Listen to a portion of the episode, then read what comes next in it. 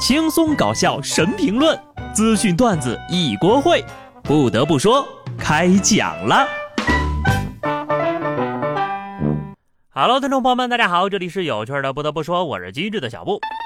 你们知道吗？如果说你没有寒暑假的话，那么上半年的最后一个小长假已经结束了。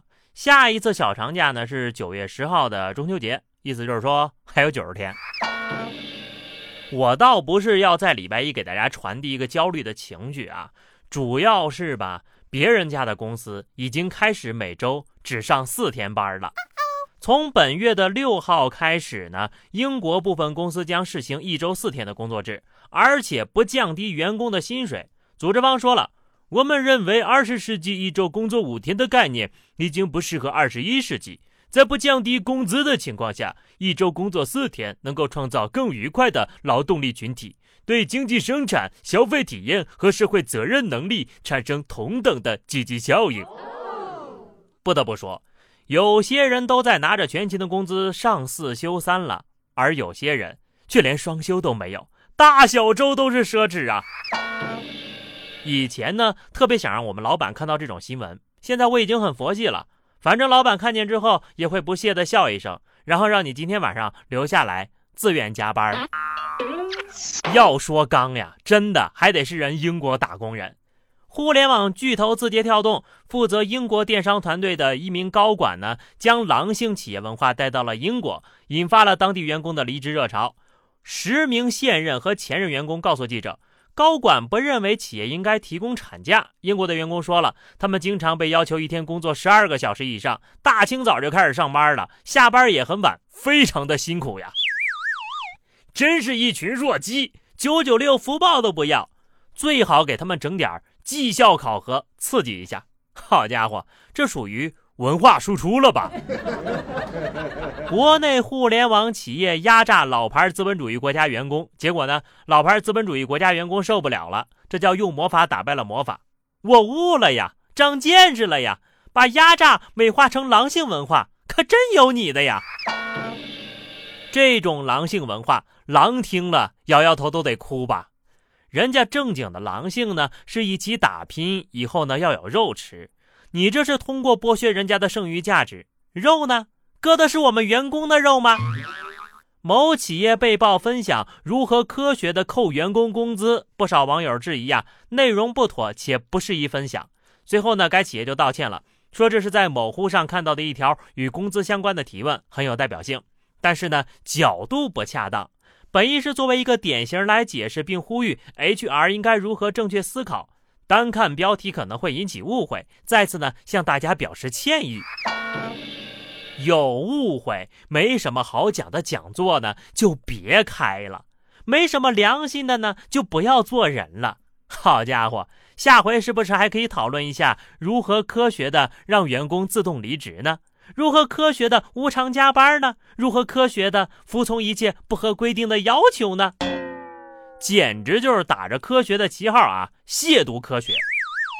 一家企业不以增加员工的幸福感、归属感为目标，而是比着怎么合理合法的扣工资，打工人难道就一点点权利都没有吗？啊！相信劳动法会给大家一个公道的。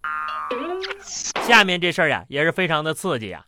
新西兰发布了一份计划草案，将对农业排放物定价，以解决温室气体的来源之一。牛羊打嗝喷出的气体，此提案将使新西兰成为第一个让农民为牲畜排放物付费的国家。那他们的牛羊肉是不是又要涨价了呀？很好，为以后收人的呼吸税打下了坚实的基础。那如果这牛羊有肝气郁结、排气量大，这种情况是不是得多收一点钱呢？该怎么收？包年还是包月？有没有满减的优惠？心疼新西兰的牛和羊呀，再也不能吃炒黄豆和凉白开了。不过呢，反正最后呀，都是我们消费者买单。都说顾客就是上帝啊，但怎么老是被针对呢？江苏南京网友称呀，在一家日料店吃饭，结果呢没有刺身拼盘，鲜活的鲍鱼也全都是死的。最后呢，店家给打了七折，但是临走的时候呀，却有店员在门口吹黑人抬棺的曲子。店长回应称。吹曲子的店员是个人日常爱好，平常他也吹呀，吹的是英雄联盟的主题曲，被顾客给误解了，考虑对该员工开除处理。鲍鱼都是当天采购的，晚上会存在死亡的情况呀，但是不影响食品的质量。目前呢，已经取得了客人的谅解，并且呢，退回了餐费。我点进去听了一下这所谓的英雄联盟主题曲，啊，这难道我们玩的不是一家的英雄联盟吗？这明明就是黑人抬棺呐！客人刚刚发表不满之后，立刻就有员工站在门口吹箫，是个人都能听出来，这是在故意嘲讽呀。这下如愿以偿了。把自己给抬走了。接下来又到了反诈时间啊！江苏杭州的孙女士差点被骗了两千五百万，幸好民警及时赶到。经了解呢，孙女士遇到的是典型的退款类诈骗，假客服谎称培训机构退款，而孙女士的孩子呢曾经报名过该机构，后来这个机构因为经营问题失联了，因此呢孙女士就信以为真了。事后她对民警表示感谢，并说呀。我以前也下载了反诈中心 APP，后来觉得太占内存了，我就给删了。我现在已经不好奇他这么多的钱是咋挣来的，我就是好奇，这么有钱的人，你倒是买个内存大点的手机呀！吓得我赶紧呢，又下载了这个反诈 APP，并且看了一下银行卡里的余额，哈，没事了，双重保障啊，瞬间我就放心了。还好我的钱已经花完了，要不然呢，肯定也遭了骗子的毒手了。我可真是太聪明了。下面这个租车公司啊，叫你下载一个反诈软件，你不听看吧。石家庄一男子从去年六月份开始呀，假冒富二代，从租车公司先后租来了劳斯莱斯、奔驰大 G、奔驰 S 四百、路虎等十多辆豪车呀，然后呢，转手就以极低的价格出售了。直到不久之前，租车公司催他还车，他总是推三阻四的，这才发觉被骗，赶紧报了案。目前呢，警方已经将涉案车辆追回，该男子也已被警方刑拘了。短短的几行字，我就知道这个小伙子是个不可多得的人才。短暂的体验了一把土豪的感觉，过不过瘾呢？你别说，这卖车的假富二代活得还挺通透的，提前享受了生活，还不用自己掏钱。关键是享受完荣华富贵之后，还可以去一个安安静静、不被外界打扰的地方思考一下人生。哎，他这算不算是一种体验生活的新方式呢？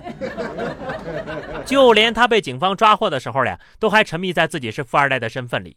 这大概就是演员的自我修养吧？骗得了自己，才能骗得了别人。